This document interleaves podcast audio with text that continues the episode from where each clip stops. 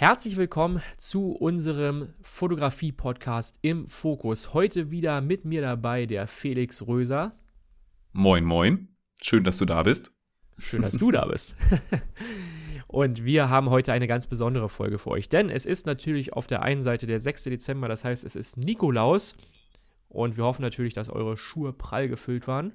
Und auf der anderen Seite haben wir natürlich auch noch eine kleine Überraschung für euch, denn heute haben wir einen ganz besonderen Gast für euch erstens, den Stefan Wiesner. Ich hoffe und denke, dass viele von euch ihn bereits kennen, falls ihr auf YouTube unterwegs seid und auf YouTube Fotografie-Themen euch anschaut, dann solltet ihr wahrscheinlich schon mal über ihn gestolpert sein. Ansonsten An ihm kommt man ja quasi nicht vorbei. Nicht wirklich. Im deutschsprachigen Raum, denke ich, äh, sollte man ihn auf jeden Fall schon mal gesehen haben. Und ansonsten gibt es nachher für euch auch noch eine Verlosung, denn wir verlosen heute einen Rucksack. Also, da solltet ihr auf jeden Fall dranbleiben. Der Rucksack, den ihr gewinnen könnt, ist der Photo Hiker 44, den Stefan Hefele, Stefan Wiesner und ich zusammen mit Cozy Speed und VD entwickelt haben. Oder entwickelt ist vielleicht zu viel gesagt, wir haben Vorschläge gemacht und ähm, die sind da in dieses Projekt mit eingeflossen und haben den dann auch zum Testen bekommen, durften unseren Senf dazugeben. Und rausgekommen ist ein sehr, sehr schöner Wander-Crossover-Fotorucksack, würde ich sagen. Den könnt ihr gewinnen, wenn ihr Photo Hiker 44 unter das YouTube-Video. Aufgepasst, unter das YouTube-Video kommentieren. Auf Spotify und iTunes kann man ja sowieso nicht kommentieren. Äh, ihr habt auf jeden Fall eine Woche Zeit. Das würde dann bedeuten, bis zum 13. Dezember könnt ihr diesen Fotorucksack gewinnen. Und äh, ja, wir freuen uns, wenn ihr mitmacht und wir euch eine kleine Freude zur Vorweihnachtszeit machen können. Jetzt lass uns einsteigen in das Gespräch mit Stefan Wiesner in die Jubiläumsfolge. Es ist immerhin unsere fünfte Folge. Ist wow, schon mal so ein kleines, kleines Jubiläum. Kleines Jubiläum, ja. Fünfte Folge. Da kann man schon mal klatschen. Ja. ja also das ist äh, super, dass wir so lange durchgehalten haben. Dass wir so, so lange durchgehalten haben, ja. Nee, ich bin aber tatsächlich sehr gespannt auf die heutige Folge, weil, wie gesagt, mit Stefan Wiesner ist natürlich jetzt jemand auch mit am Start, den man kennt, ähm, der schon relativ groß ist, eine relativ große Reichweite hat und der auch schon viel in seinem Business erreicht hat. Stefan ist äh, ja natürlich als Fotograf tätig, aber natürlich auch ein sehr gewiefter Businessmann. Das hat man auch in dem Gespräch festgestellt. Also der weiß ganz genau, wie man so ein Business aufbauen kann. Und ähm, das macht das Ganze auch so ein bisschen interessant, weil es sich vielleicht so ein bisschen abhebt von den bisherigen Gesprächen, wo es sehr viel um die reine Fotografie ging.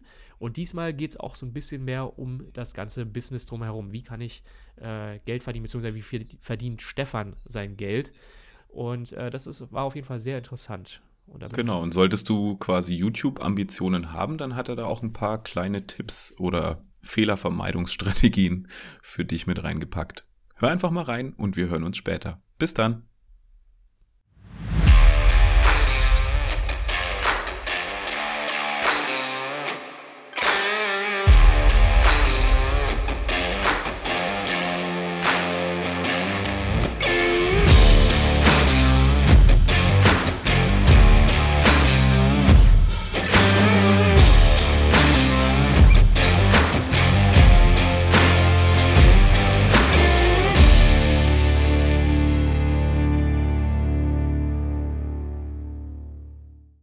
Wir sind fertig mit dem Fotografieren und das Wetter und das Licht haben sich leider nicht wirklich nochmal geändert. Das heißt, es ist immer noch relativ grau und bedeckt und bewölkt, aber so ist es nun mal in der Landschaftsfotografie. Gehört dazu.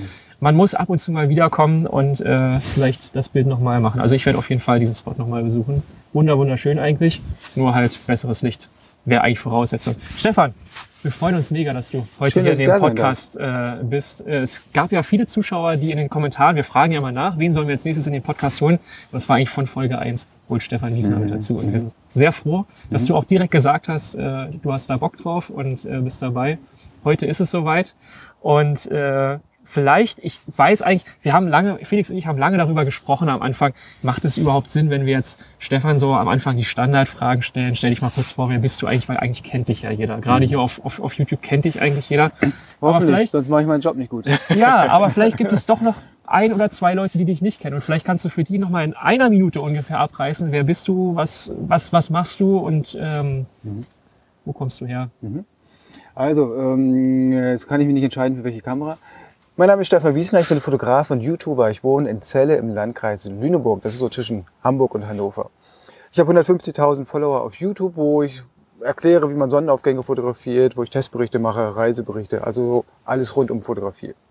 Außerdem bringe ich das Zielfotomagazin raus, ein Magazin von Fotografen für Fotografen mit vielen Gastbeiträgen, wo wir entweder Fotothemen bearbeiten. Letztes Mal war zum Beispiel Fotografieren in der Nacht oder Regionen, wie zum Beispiel die schönsten Fotospots von Bayern ist ein Thema, an dem wir im Moment arbeiten, äh, sodass wir alle zweimal im Jahr ein Magazin rausbringen.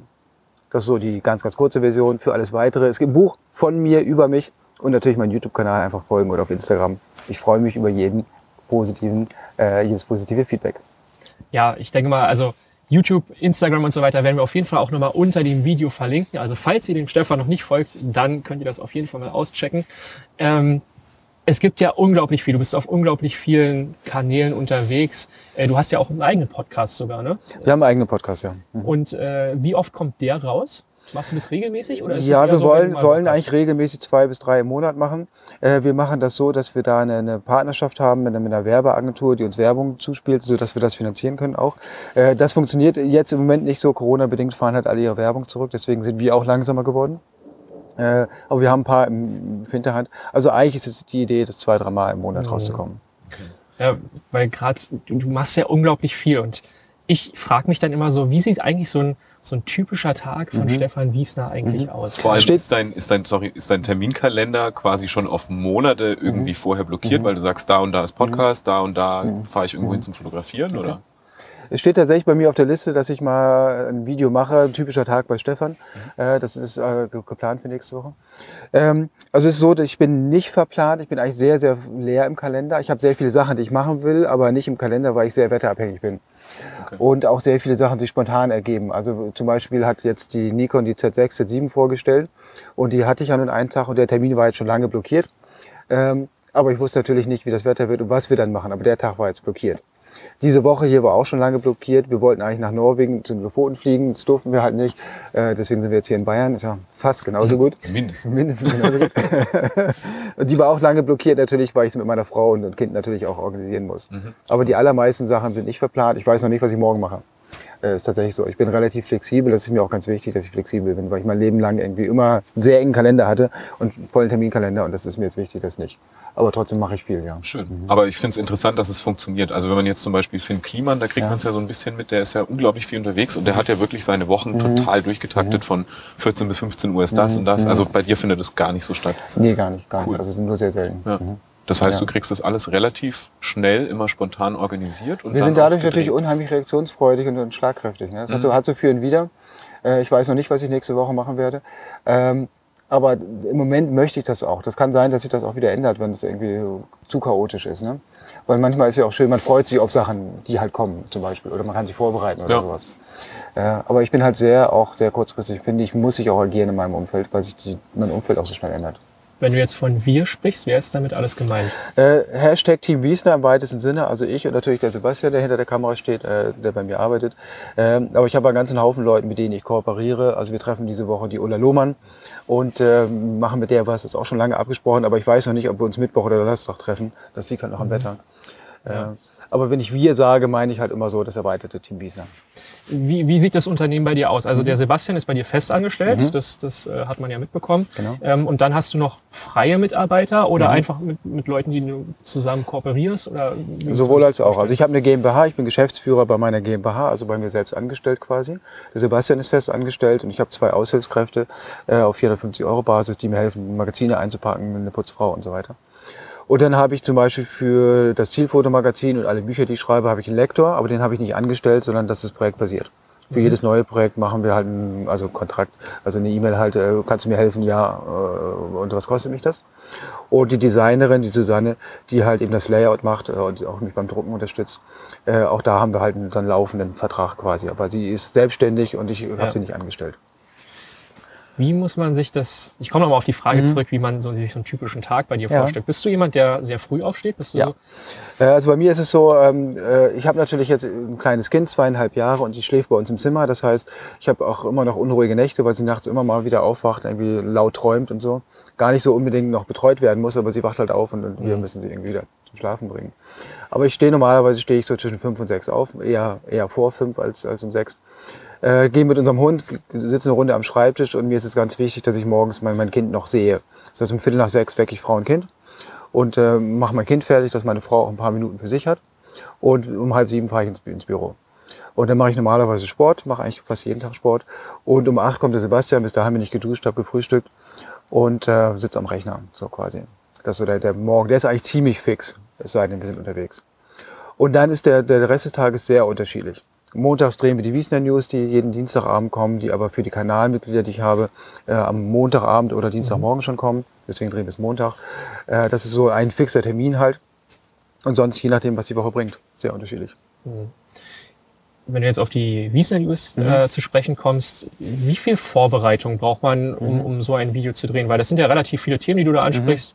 Ähm, Ja. was, was kann man da Äh, so ungefähr schätzen? Ja, also nicht, nicht furchtbar viel Zeit, die Vorbereitung, vielleicht eine halbe Stunde, Stunde, weil die, ich habe halt diverse Newsletter abonniert, die, die ich halt durchgucke, was interessiert mich, was, worüber möchte ich sprechen.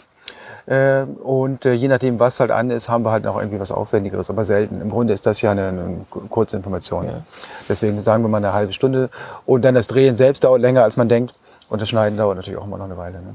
Schneidest du viel in deinen Videos raus, wenn du dich versprichst? Oder weil ich habe immer so das Gefühl, Nee. dass du sehr authentisch sein möchtest Ja, und, und ja. da, kann auch ein Ich, Versprecher ich, ich drin verspreche sein. mich oder- einfach nicht. Ja, ja. Das ist natürlich auch eine Möglichkeit. Ne? Nein, also es hilft natürlich, dass ich über 1000 Videos gemacht habe und Routine habe, aber natürlich, ich verspreche mich, ich rede vor allem auch viel zu schnell und Sebastian stoppt mich dann irgendwann. Ähm, äh, meistens lassen wir es drinne oder hängen es ans Ende oder, oder häufig drehe ich Videos auch zwei, dreimal und das erste Mal kippe ich halt sofort weg und gucke es mir auch gar nicht an. Äh, das ist schon so. Aber es ist ja so insgesamt äh, hast du dich ja über die Jahre sehr viel weiterentwickelt. Ich glaube, ich habe dich kennengelernt oder also kennengelernt äh, bei YouTube, sage ich mal. Da hattest du so um die 30.000 Abonnenten, würde ich sagen. Da habe ich das erste Video von dir geguckt. Und äh, wenn man jetzt so den Werdegang sich anschaut, äh, gerade jetzt in den letzten ein, zwei Jahren hast du natürlich nochmal unglaublichen Sprung gemacht von den Abonnentenanzahlen, von den Klicks. Äh, du bist jetzt in ein größeres Studio auch nochmal gezogen. Ne? Das, hat, das, das letzte Studio hattest du gar nicht so lange, ne? Ein Jahr lang. ein Jahr ungefähr. Ja. Wie, wie, äh, wie ist das jetzt gekommen, ähm, dass, dass das jetzt nochmal so... es ist interessant, dass du das sagst. Das stimmt nämlich gar nicht.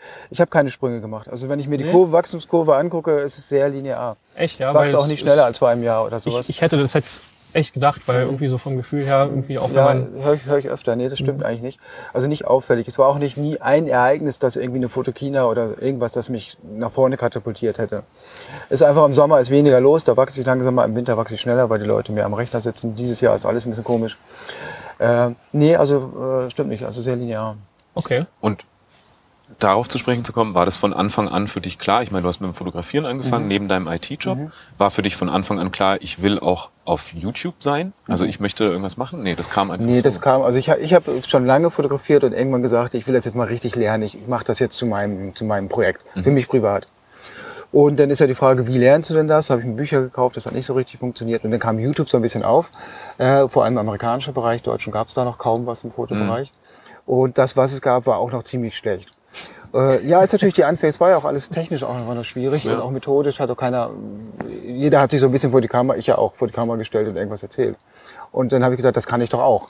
Quasi, weil ich fand, die Amerikaner waren besser als die Deutschen damals und habe gesagt, das, sowas kann ich doch eigentlich auch.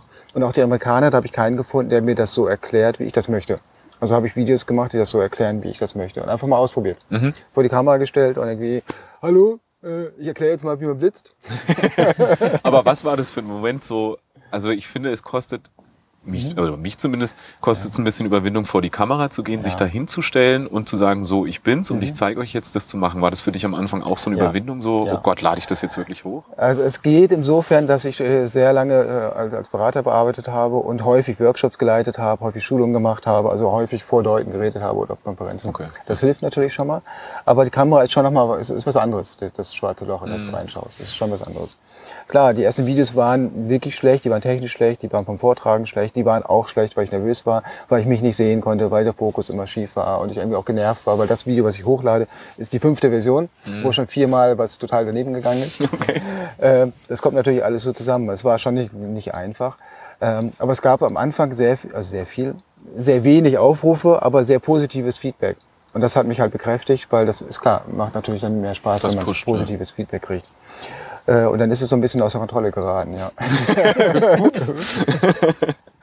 Und ein bisschen Selbstläufer geworden. Ja. Das heißt, am Anfang hast du mehr äh, Themen behandelt, äh, wie kann ich was fotografieren. Jetzt ist es ja auch viel Ich habe wirklich mit Blitz. Blitz, Blitz angefangen, tatsächlich mit Blitz, mit Reviews von vornherein. Mein erstes Video oder zweites Video war tatsächlich ein Review.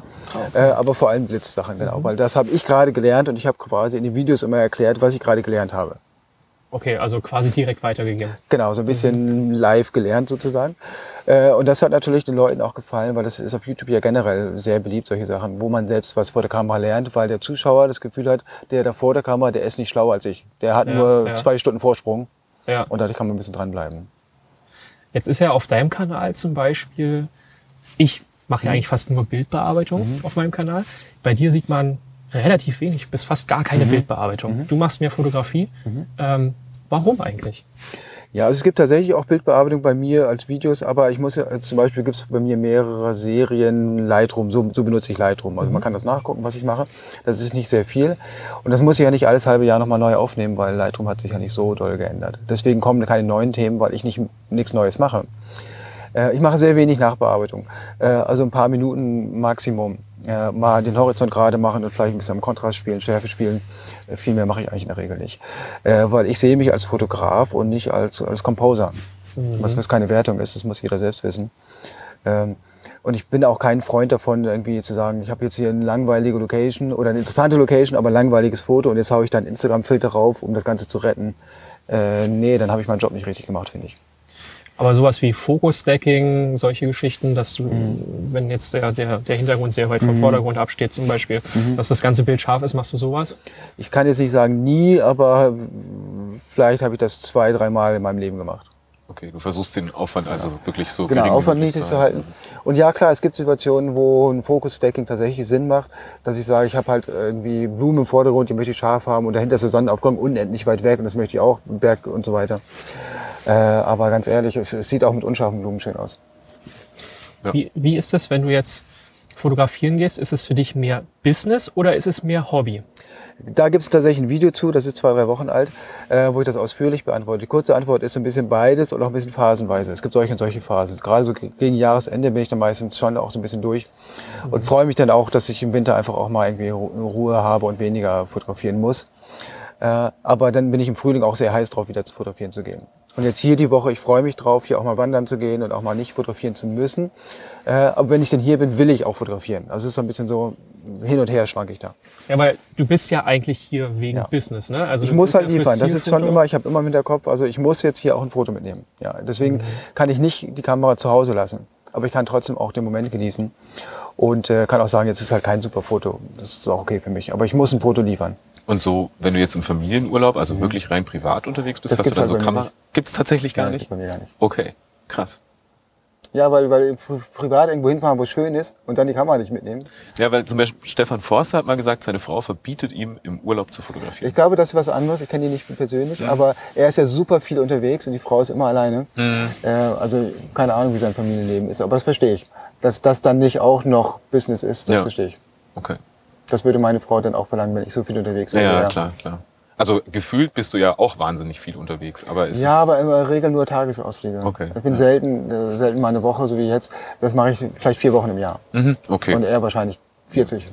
viele, ja. viele, viele. Okay. Das heißt, du kommst abends immer nach Hause, Mhm. aber wann kommst du ungefähr nach Hause? Früh. Ich komme eigentlich früh nach Hause. Also normalerweise, Sebastian, um vier sind wir aus dem Büro raus normalerweise, äh, wenn nicht irgendwas Wichtiges ist.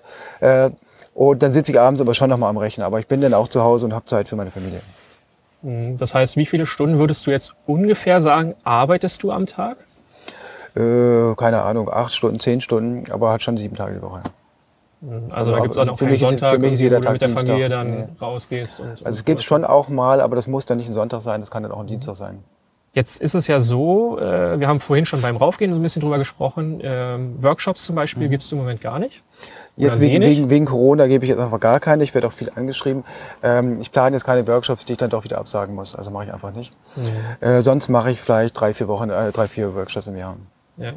Und so Videotrainings, ist, Mhm. ist das eine Sache, die dich reizen würde? Oder Ja gut, also für Reizen ist sowieso das falsche Wort. Videotrainings äh, würde ja heißen, ich mache ein Video und gebe das nicht gratis auf YouTube raus, sondern verkaufe das. Ja. So, das haben wir auch mehrfach schon angeschaut. Wir haben es jetzt dieses Jahr nochmal überlegt und gesagt, das machen wir nicht. Stattdessen mache ich die Kanalmitgliedschaft, wo wir einmal im Monat ein Video nur für die Kanalmitglieder machen und wo ich auch zwischendurch Sachen poste. Das ist so die Alternative dazu, weil das gibt mir ein bisschen mehr finanzielle Freiheit, um Sachen machen zu können, wie das jetzt hier, wo ich kein Geld für kriege. Ähm, und die Verkaufsvideos, habe ich das Gefühl, die Deutschen machen das nicht so richtig, die bezahlen nicht für Videos. Ähm, kann falsch sein, hat sich vielleicht auch geändert. Das ist einfach meine Erfahrung, die ich in den letzten Jahren gemacht habe. Ich glaube, bei dir ist anders, weil du machst ähm, Bildbearbeitung und das sehe ich, das habe ich mir auch schon gekauft, als ich angefangen habe. Aber so macht man Landschaftsfotos als Video zu kaufen, würde ich nicht kaufen. Und deswegen denke ich, meine Fans kaufen es auch nicht. Weiß ich nicht. Weil es wahrscheinlich besser als Workshop funktioniert und eins zu eins. Genau, entweder als. Workshop und es gibt ja schon sehr, sehr viel gratis, auch für mir sehr, sehr viel gratis. Was kann ich denn in dem Kaufvideo noch machen, was ich nicht schon gratis rausgegeben habe? Und was nicht ein persönliches 1 zu 1 Coaching voraussetzt, weil viele Sachen, klar, ist natürlich immer besser, du sitzt daneben. Klar, klar. Deswegen, aber ob das, das ist richtig oder falsch, weiß ich nicht. Und wenn ich das, das Video mache, was ich verkaufe, mache ich in der gleichen Zeit was anderes nicht. Das ist ja auch immer so. Ne? Ja, das stimmt. Weil mehr, mehr Stunden hat mein Tag halt leider. Schwierig. Das heißt, um jetzt mal so ein bisschen auf, auf das Wirtschaftliche zu kommen, was ist dann, dann deine Haupteinnahmequelle? Das Zielfotomagazin. Das Zielfotomagazin ist im Moment das, was uns trägt, was uns jetzt auch durch Corona sehr gut getragen hat. Ich mache wenig Kooperationen, aber ein paar mache ich auch, die, für die ich Geld kriege. Und YouTube selbst bringt Werbung, aber sehr wenig. Kanalmitgliedschaft ist Ja. halt noch nicht so riesengroß, bringt auch nur so viel. Aber es kommt so, so alles zusammen so. Das heißt, du hast mehrere Säulen, auf die du dich stützen kannst. Und wenn dann eine mal wegbricht, dann ist es nicht ganz so tragisch. Außer vielleicht das Zielfotomagazin. Das wäre natürlich am dürfsten, genau. Also Amazon Affiliate zum Beispiel war mal meine Haupteinnahmequelle, ist es längst nicht mehr, das, da kommt nicht mehr viel rüber. Ähm, Workshops mache ich jetzt gar nicht mehr, sonst käme darüber Geld rein. Ich könnte ja auch, wenn das Zielfoto nicht mehr laufen würde, mehr Workshops machen eventuell, dann würde ich halt den Fokus richten. Und dieses Jahr haben wir halt gesagt, wir konzentrieren uns mehr noch als sonst aufs Zielfoto, weil halt alles irgendwie schwierig ist dieses Jahr. Würdest du dann im Schnitt sagen, ist es so, ich meine, du hast ja im IT-Job, hast du ja quasi aufgehört, weil du auch selber sagst, du warst so kurz vor einem Burnout irgendwie. Würdest du sagen, es ist jetzt insgesamt weniger oder eigentlich mehr? Also es sieht für mich so aus, so, okay, er kommt irgendwie so knapp am Burnout vorbei, macht sich selbstständig und macht jetzt aber genauso viel wie vorher. Ja. Oder D- mehr vielleicht Ja, aber einen Burnout kriegt man ja nicht, weil man viel arbeitet. Einen Burnout Okay. kriegst du, weil du Kontrolle über dein Leben verlierst. Weil du viel gefordert bist, viel arbeiten musst, in der Regel, ist ja Arbeit, äh, aber es können ja auch Kinder sein oder so. Du bist, bist viel gefordert und hast keine Kontrolle. Und du hast immer das Gefühl, es wird immer mehr, immer mehr, ich komme nicht hinterher und ich kann es nicht kontrollieren. Aber dadurch, dass dein deswegen- Terminkalender nicht so voll ist. Deswegen ist mir das so wichtig, dass der Kalender nicht voll ist. Ich habe zwar eine Liste an To-Dos ähm, und ich weiß, heute kann ich nicht alle von machen oder nicht, nicht dieses Jahr. Aber ich habe eben nicht diesen Druck, ich muss heute das und morgen das und morgen das und morgen das machen. Okay. Ist der Druck denn aber trotzdem für dich irgendwie ein Stück weit gewachsen, dadurch, dass du einen Assistenten angestellt hast, Mhm. dass das Studio größer ist? Also ist es so ein Schritt, wo man dann sagt, "Hm, Mhm. vielleicht war es nicht so gut, weil es mehr Druck für mich bedeutet? Ja und nein. Ich habe mich lange gezögert, äh, jemanden anzustellen, weil ich wusste, dann ist halt einfach der will ein Gehalt haben und das geht von meinem Gehalt ab. Und die Frage ist, kann er das einspielen? Und was ist, wenn es mal schlecht läuft und was ist, wenn ich ihn rauswerfen muss? Und all diese Fragen stellt man sich ja. Also ja, ich muss jetzt einfach sein Gehalt mehr verdienen jeden Monat, sonst macht es keinen Sinn. Ja. Und die Frage ist ja, kann er mir das einbringen, indem er selbstständig arbeitet oder indem ich andere Sachen mache oder mehr Aufträge kriege oder sowas. Ähm, aber ja, also ähm, Sebastian und ich ergänzen uns jetzt halt sehr, sehr gut, auch im Sinne von, ich bin halt handwerklich total ungeschickt, er ist total geschickt. Ähm, also er macht ja nicht nur Film, sondern er hängt halt auch Lampen auf und solche Sachen. Und ähm, dadurch sind wir eigentlich ein sehr, sehr gutes Team und machen uns gegenseitig das Leben leichter. Also er macht, er macht mir das Leben leichter. Und das ist ja auch was wert. Und ich kann sagen, ich verdiene jetzt mehr als vor einem Jahr, definitiv. Ob das an ihm liegt oder nicht, ist ganz, ganz schwierig. Aber ich glaube, er trägt schon auch dazu bei. Äh, meine Filme sind sehr viel besser geworden. Deswegen kriege ich nicht zwingend mehr Aufrufe sofort, aber langfristig halt schon. Oder deswegen kriege ich vielleicht mehr Kooperationen oder mehr Aufträge, die dann sein Gehalt auch bezahlen oder so. Und zu zweit schafft es ja wahrscheinlich auch insgesamt mehr Content zu produzieren, Ja, weil natürlich. nicht alles an dir hängt. einfach. Genau, und Ja. wir schaffen einfach auch mehr zu machen. Also nicht, natürlich nicht doppelt so viel, weil wir natürlich auch viel Zeit verschwenden, weil wir Sachen besprechen, die für mich klar sind. Mhm. Weil ne, irgendwie, wir machen das so, und, aber er fragt aber warum denn. Aber dieses Warum denn ist ja häufig auch gut. Die Diskussion ist ja häufig auch Klar, bringt einen mal was hinterfragen ist ja nie schlecht. Ne? Ja. Besprecht ihr euch gerne so, was, was Ja. jetzt in der kommenden Woche so Social Media technisch ansteht? Also welche Videos wollt ihr drehen? Was, Mhm. was kommt auf Instagram? Äh, diese ganzen Social Media Kanäle, die müssen ja bespielt werden. Macht ihr euch da einen Plan vorher? Nee, also wir machen keinen Plan, aber wir haben eine To-Do-Liste halt einfach. Sachen, die jetzt anstehen. Manchmal haben wir Termine. Zum Beispiel jetzt eben die neue Nikon, als die rauskam, hatten wir natürlich einen Terminplan, wann wir das Video releasen sollen. Äh, da war der Termin klar. Äh, wir haben öfter Prototypen, wo einfach ein Termin vorgegeben ist. Ja, und ansonsten sprechen wir uns ein bisschen ab, was wir machen wollen auch. Das heißt aber auch, ihr produziert gar nicht so sehr vor, sondern Mhm. die Videos werden gemacht und ein, zwei Tage später sind die dann draußen, oder? Genau. Also es ist nicht so, dass wir ein halbes Jahr im Voraus irgendwie Content produzieren. Das wäre effizienter, aber ich kann da natürlich überhaupt nicht äh, reagieren auf irgendwas. Das ist, unser Content ist eigentlich immer mehr oder minder live. Mal, mal war es, dass ich nach hinten stelle für ein, zwei Wochen aus irgendwelchen Gründen oder weil wir zu viel produziert haben. Aber das sind Ausnahmen. Und ihr habt eigentlich so gesagt, zwei bis drei Videos in der Woche sollten es sein. Wir haben halt die Wiesner News Fix, die am Dienstag rauskommen. Und ich versuche sonst ein oder zwei Videos zusätzlich zu machen. Ja. Wie kommt man auf die Idee, ein Magazin für Fotografen herauszubringen? Also das, das würde mich echt mal interessieren, wie, wie da der Gedankenweg war. Ähm, da muss man ja irgendwo erkannt haben, okay, da, da, da fehlt noch was auf dem Markt. Nee, habe ich nicht erkannt. Also ja, nein. Äh, die Susanne hat mich angesprochen. Die macht halt professionell, das ist eine Designerin, die macht professionell hochwertige Magazine, schon seit vielen Jahren. Und die war bei mir auf dem Workshop und hat mich danach angeschrieben, ob, wir nicht, äh, ob ich nicht ein Magazin mit meinen besten Bildern machen will. Und ich sagte, doch Quatsch, das will ja keiner haben. Hab dann aber halt drüber nachgedacht und ist mir eingefallen, ich gehe halt, bin damals viel klettern gewesen und wenn ich irgendwo in eine Region fahre, die ich nicht kenne, kaufe ich mir Kletterführer. Da weiß ich, wo man klettern kann und wie schwierig und so. Und warum nicht sowas in die Richtung für Fotografen machen als Magazin, so als Prototypen? Und das war dann auch äh, relativ schnell klar für uns beide, dass das eine gute Idee ist. Wir haben aber gedacht, das wird auch keiner kaufen. Das war so als, als Hobbyprojekt so ein bisschen so, wir machen das mal und versuchen bei Null rauszukommen, also beide kein Gehalt, aber zumindest haben wir ein Produkt, das der Druck bezahlt wird. Und dann habe ich das angefangen zu machen, habe es in Vorverkauf gestellt, relativ früh schon. Und dann irgendwie unsere erste Auflage sollten 500 Stück sein. Die waren irgendwie am ersten Tag weg oder so. Also ich gesagt, äh, ich brauche mehr Papier. und dann ist es ein bisschen außer Kontrolle geraten, ja. Weil es die Idee einfach scheinbar eingeschlagen ist, äh, einfach eingeschlagen ist. Ja. Wie viele Follower hattest du damals? Also ist das alles über deine, deine Das Bekanntheit jetzt- schon gegangen, dass du 500 Ja. Magazine so schnell verkauft hast? Das ist Oder? jetzt vielleicht fünf Jahre her, sowas, vier, vier Jahre her, vier Jahre glaube ich. Was werde ich da gehabt haben? 70.000 oder so? Mhm. Also es ist schon über deine Schon, Bekanntheit ja, ja, gekommen. ja, am das, das kaufen ne? Hast- haben natürlich am Anfang, kannte es ja keiner, haben nur, nur Ja. Follower gekauft, äh, die mir halt vertraut haben, das Gefühl hatten, dass, wenn der Wiesner das macht, ist das gut.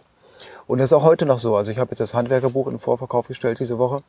Und ähm, das verkauft sich also auch extrem gut, viel besser als ich erwartet hatte. Obwohl das jetzt auch hochpreisiger ist natürlich. Äh, weil die Leute wissen, ähm, der Wiesner produziert hochwertigen Content, was mich natürlich auch äh, unter Druck setzt.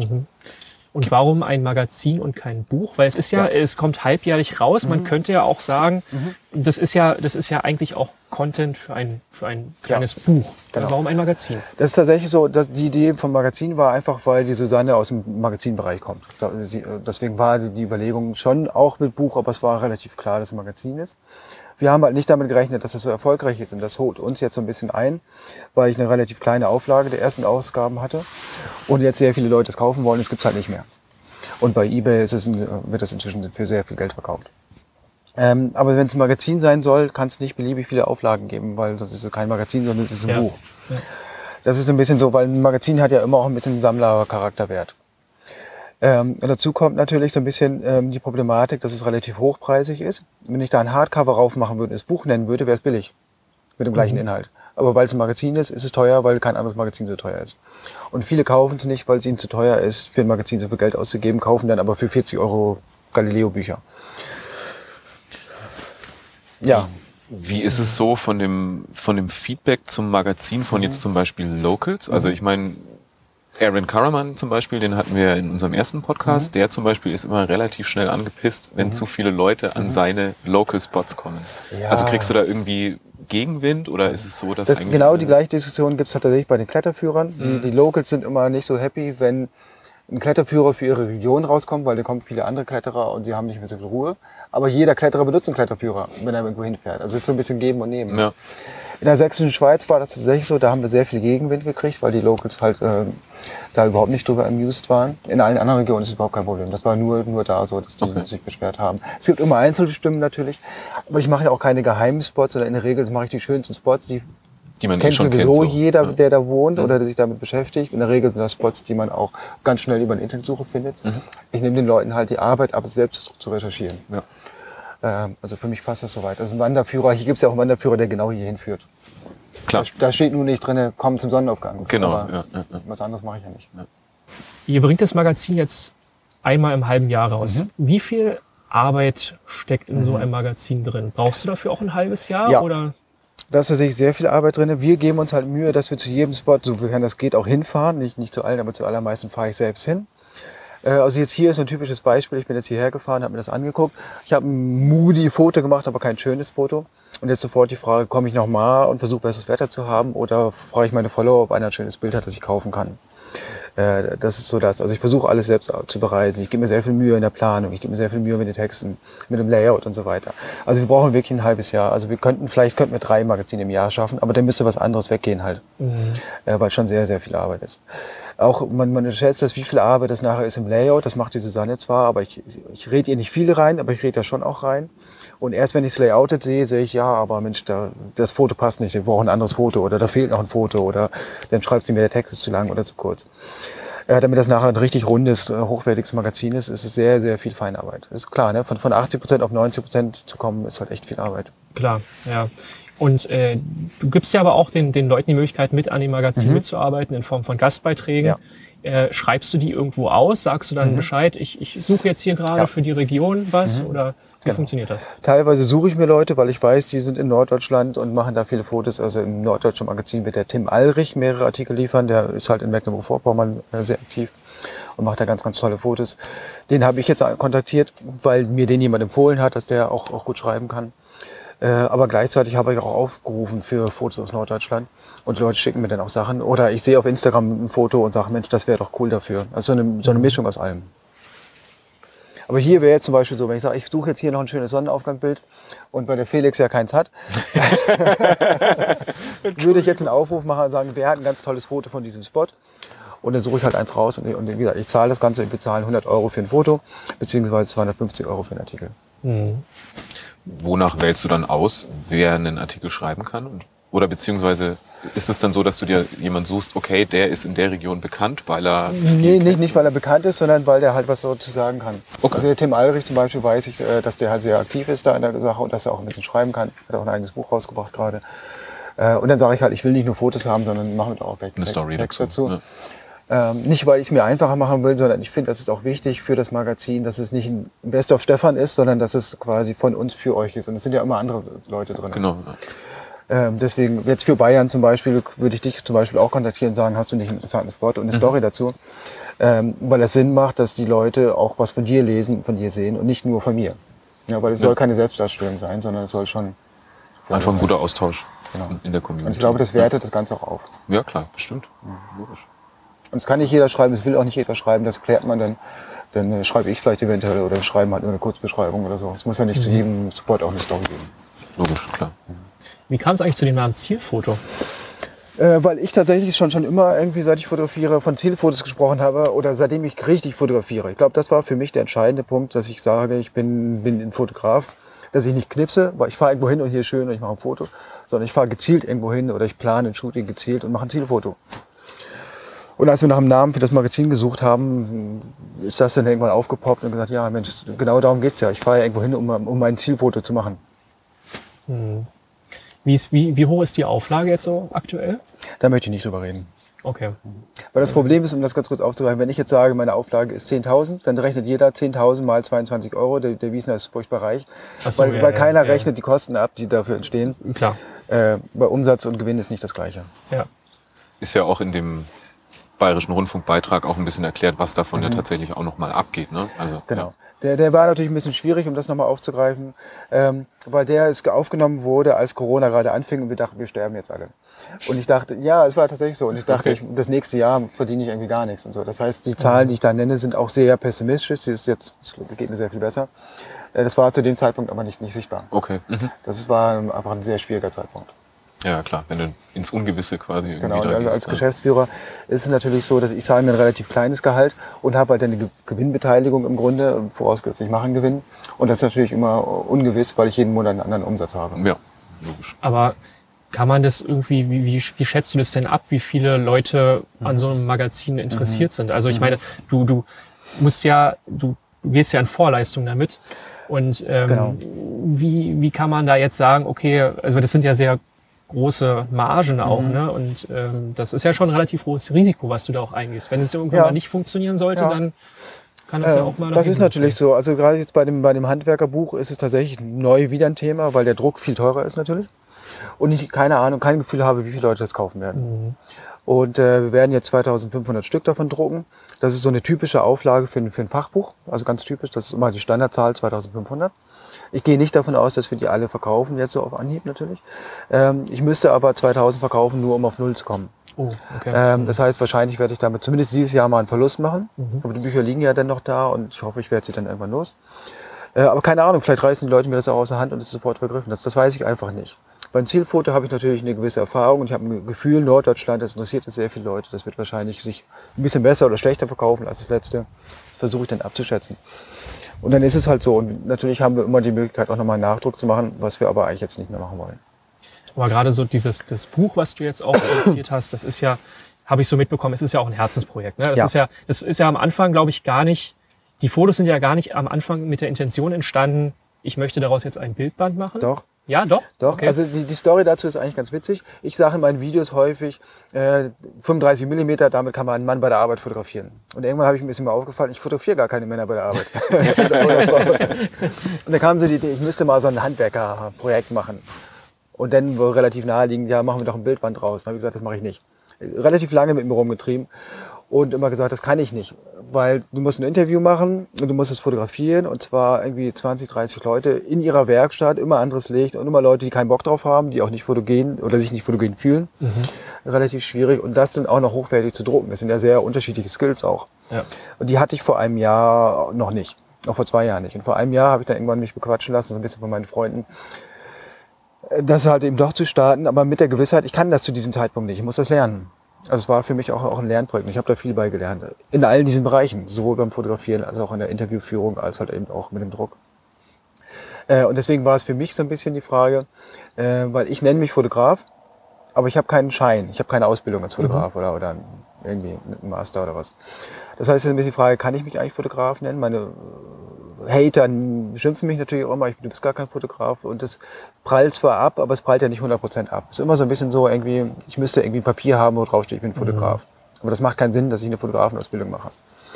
Aber mit so einer Arbeit ist es auch ein Stück weit so ein bisschen quasi wie mein, mein Meisterwerkstück so ein bisschen, dass ich sage, weil das kann eben nicht mehr jeder. Weil das ist echt, echt schwierig. Äh, wenn du überlegst, du fotografierst 20 Leute an 20 verschiedenen Terminen, an 20 verschiedenen Orten und die sollen nachher alle nebeneinander gedruckt werden können. Und das sieht aus, als wenn es an einem Termin gewesen wäre. Das ist schwierig. Das ist sehr schwierig, ja. Also aus, es sei denn, du hast ein Studio dabei. Dann ist es einfach, aber alles andere ist schwierig. Also ich habe es mir auch selbst ein bisschen schwer gemacht, um zu sagen, irgendwie, ich zeige mal, was ich kann. Wie ist das dann generell? Hast du, wie gehst du mit Kritik um Mhm. im Internet? Weil das, ich, ich, ich kenne das ja selber auch. Es gibt ja immer mal wieder Leute, die dann auch mal äh, blöde Kommentare schreiben und vielleicht auch gar nicht, die, manche sind berechtigt, manche sind auch gar nicht nachvollziehbar. Ähm, wie gehst du mit, mit Kritik um? Also Mhm. mit vielleicht auch eher mit nicht konstruktiver Kritik, Mhm. nennen wir es mal so. Genau. Also konstruktive Kritik ist natürlich grundsätzlich immer willkommen. Äh, häufig ist sie halt konstruktiv gemeint und ist nicht konstruktiv. Und es gibt einfach auch die, die, einfach die Idioten. Äh, da bin ich inzwischen sehr, äh, äh, eigentlich sehr, ja, abgebrüht ist auch falsch. Ähm, aber ich habe halt, äh, wenn, wenn mich jemand einfach beschimpft, dann wird er geblockt und dann denke ich auch nicht mehr drüber nach. Das, das prallt total ab, das geht, geht durch. Äh, oder wenn der negative Sprüche macht über meine Models oder über meine Freunde oder so, wird er geblockt und ist erle- erledigt das Thema. Ähm, schwieriger sind halt die, die eben nicht richtig böse sind, aber so halb böse und gehässig und so. Das ist immer ein bisschen schwierig. Äh, weil ein bisschen bleibt natürlich schon hängen, weil ich bin mit dem Herzblut dabei und ich finde das auch richtig und wichtig. Meine Fans schreiben mir dann immer, nimm das nicht so zu Herzen, aber wenn ich es mir nicht zu Herzen nehme, dann bin ich auch nicht mehr mit dem Herzen dabei. Dann ist es ein Job und es ist mir eigentlich egal, was die Leute denken. Und das ist auch falsch. Deswegen ist es ganz, ganz schwierig. Ich versuche es mir nicht äh, zu nahe zu nehmen und inzwischen kann ich das auch ganz gut, glaube ich. Also das heißt, ich dachte irgendwie, vielleicht hast du so eine Art Kamerapersönlichkeit, die, die quasi dann vor der Kamera ist, auf die diese Negativkommentare bezogen sind. Aber eigentlich dich als Person tangiert dich überhaupt nicht, weil es ist ja deine Kamerapersönlichkeit und nicht dein eigentliches Ich. Aber du bist einfach Nee, so, wie du äh, bist, oder? Du, hast mich ja jetzt gesehen, als wir Ja. hier hochgelaufen sind und dann haben wir die Kameras angemacht, habe ich mich verändert. Nö. Siehst du? Ja. That's me. Also das heißt, es gibt jetzt nicht irgendwie so eine Bewältigungstaktik dafür, wo Mhm. man sagt, oder die hast du zumindest nicht, ähm, wo du sagst, ja, damit kann ich umgehen, weil ich das und das mache. Nein, also ich kann damit umgehen, weil ich das seit Jahren mache und das kam ja nicht von Anfang an so viel, Ja. sondern es kam ja peu à peu und so viel ist es auch nicht, das muss man natürlich auch sagen.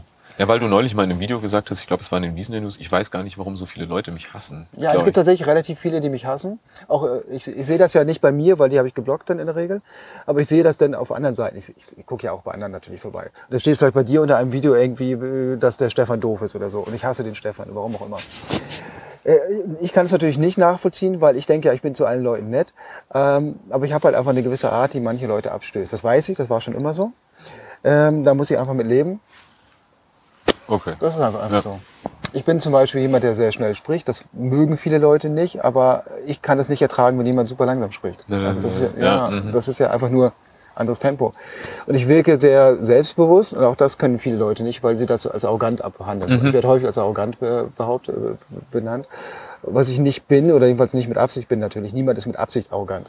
Ist ja auch Klar, klar. ja. Aber wenn ich mich hinstelle, ich kann das, heißt es sofort, der Wiesner ist arrogant. Obwohl es eigentlich nur Selbstbewusstsein ist. Ja, aber, aber wenn ich mich nicht hinstelle und sage, ich kann das, dann mache ich es auch nicht. Und dann brauchst du auch keinen YouTube-Kanal. Da brauche ich auch keinen YouTube-Kanal. Genau. Ja. Oder diese Selbstdarstellung. Bin ich ein Selbstdarsteller, weil ich einen YouTube-Kanal habe? Ein Stück weit natürlich schon, logisch. Wenn ich super introvertiert wäre, dann würde ich keinen YouTube-Kanal machen. Das liegt in der Klar. Natur der Sache. Aber ich bin tatsächlich relativ introvertiert. Ich bin eigentlich so ein, so ein Computer-Nerd. Aber ich kann mich überwinden. Aber ich bin auch nach über 1000 Videos immer noch nervös, wenn ich mich vor die Kamera stelle. Okay, echt? Weil, ja, weil ich einfach nicht der Typ dafür bin eigentlich. Aber ich muss natürlich, und ich muss mich auch selbst ein bisschen pushen dazu. Und kann das inzwischen auch gut. Aber das ist halt so, dadurch wirke ich halt so ein bisschen arrogant, ja.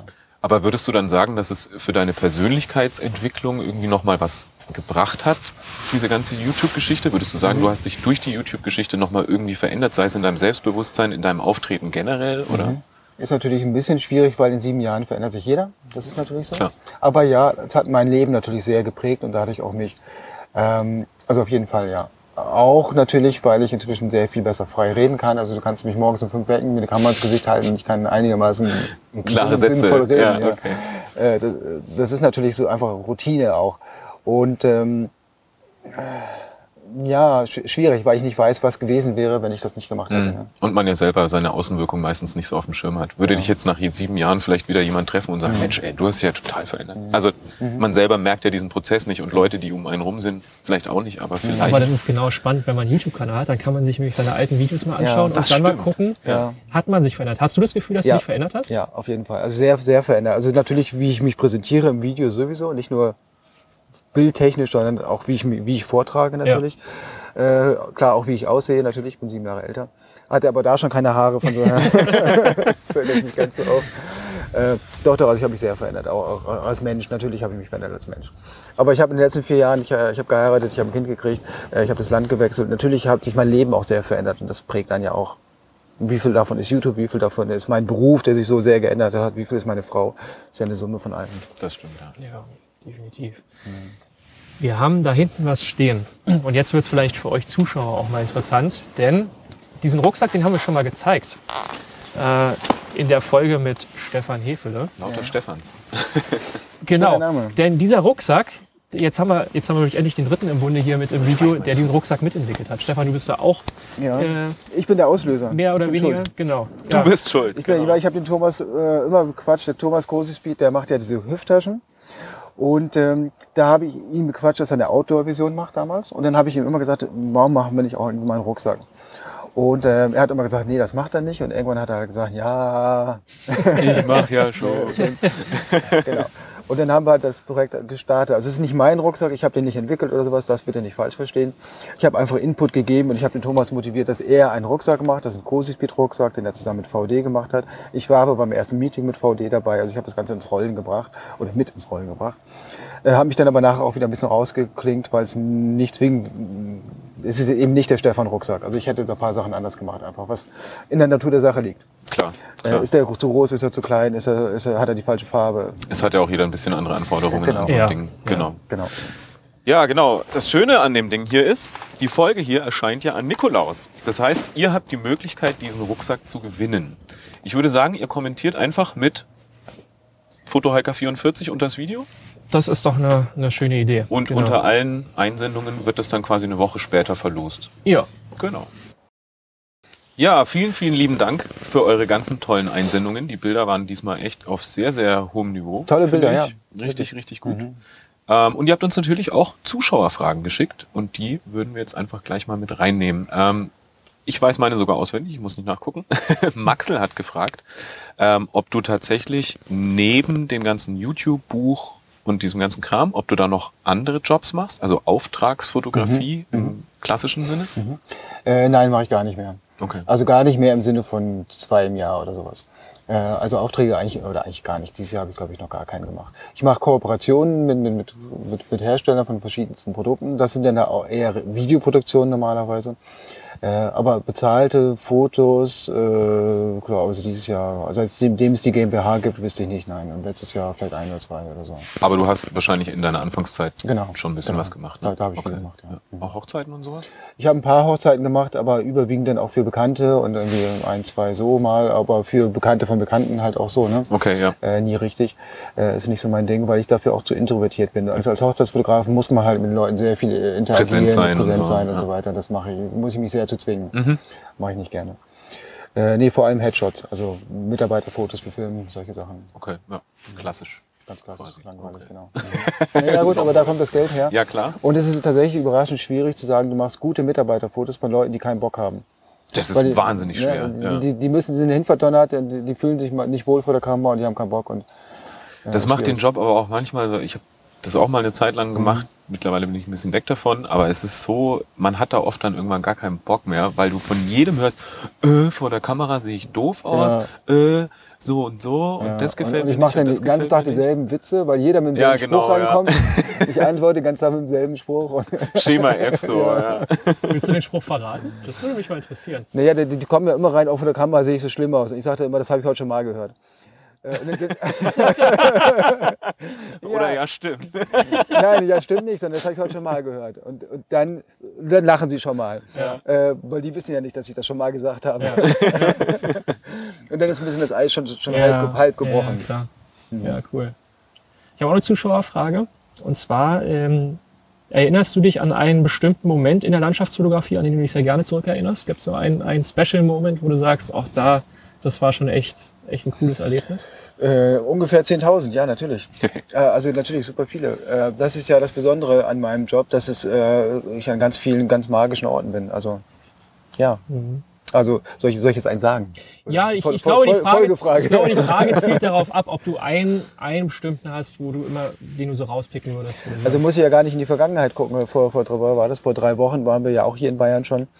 Äh, da waren wir morgens äh, zum Sonnenaufgang fotografieren auf einem Berggipfel mit, mit Seen unter uns. Wir sind gestartet bei klarem Himmel, wir sind hochgelaufen, es war dichter Nebel und wir saßen da, mm, ja, jetzt können wir wieder nach Hause gehen. Und hat es aufgerissen. Total Magic Moment. Es war jetzt sehr cool, weil es hat aufgerissen vor der Kamera. Ja. Äh, quasi, und ich drehe mich um und oh, es reißt auf. Und man sieht, dass ich mich freue. Und ich habe mich tatsächlich so gefreut. Das war ja nicht geschauspielert. Stimmt, das Video habe ich auch gesehen. Das gibt's ja auf der Äh, YouTube-Kanal. total, total Magic. Das sind die schönsten Momente, wenn du dich, dich zwei Stunden hochgequält hast. Ähm, und dann äh, klappt es halt auch. Gerade wenn das so in der Waage hängt halt. Ne? Ja, ja. Und davon gibt es natürlich ganz, ganz viele. Ne? In der Regel, je anstrengender und je unsicherer, desto schöner die Erinnerung. Eine Frage wurde noch gestellt, was ist dein größtes Laster? Wie jetzt zum Beispiel, trinkst du gerne Wein, isst du viel Chips oder Schokolade? Äh, gibt's, gibt's da irgendwas? Ähm, nö, also ich bin, bin, ich bin halt wirklich ein super disziplinierter Mensch. Das nicht heißt, dass ich mir nicht auch mal eine Pizza gönne oder sowas. Ähm, aber sehr selten und nie als Laster würde ich das eigentlich nicht bezeichnen. Mein, mein Ding ist halt wirklich, dass ich so ein Workaholic bin. Das ist so mein, mein Laster, ganz ehrlich. Ja, Gibt's da, gibt's da eigentlich manchmal Diskussionen mit deiner Frau, auch wenn sie dich natürlich viel unterstützt, aber kann ja trotzdem mal sein, dass sie sagt, mach doch mal ein bisschen weniger und äh, Ja, ist tatsächlich so. Also als ich sie kennengelernt habe, da haben wir natürlich noch nicht zusammen gewohnt und da war es halt so, wenn ich zu ihr gefahren bin oder wenn sie zu mir gekommen ist, habe ich das Handy ausgemacht und dann war halt Partnertime. Äh, da war ich für sie da. Und das ist jetzt, wo wir zusammen wohnen, hat das gewechselt. Sobald wir zusammen gewohnt haben, weil es war nie mehr, wir haben uns verabredet und haben ein Date, sondern wir sind halt um und, und sie ist halt da und trotzdem gucke ich nebenbei ständig aufs Handy. Das ist tatsächlich ein großes Problem, das in den Griff zu kriegen. Und auch jetzt, wenn ich, wenn ich Vater-Tochter-Zeit habe, nicht ständig aufs Handy zu gucken, wenn sie irgendwas macht und ich gerade irgendwie Langeweile habe. Ne? Äh, das ist schon natürlich ein Thema immer, ja. Ich versuche halt mir feste Zeiten zu machen, um jetzt bewusst zu sagen, jetzt ist mal der Laptop aus. Äh, und das klappt meistens, aber nicht immer.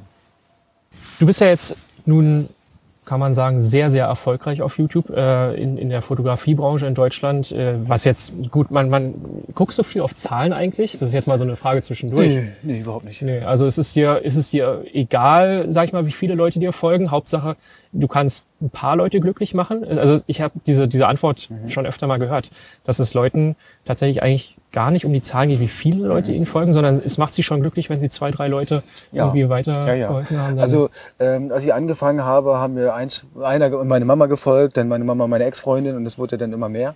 Äh, aber ich kann nicht sagen, dass mir das jetzt mehr gibt, dass mir jetzt 150.000 Leute folgen statt 5 oder 10 oder 100. Äh, überhaupt gar nicht. Zumal die ersten halt auch die nettesten waren natürlich. ne? Klar. Also, oder nur nette waren, jetzt ist es gemischt. Ähm, ich muss natürlich davon leben und mehr Follower heißt, äh, ich habe höhere Einnahmen äh, mittelfristig, das ist so.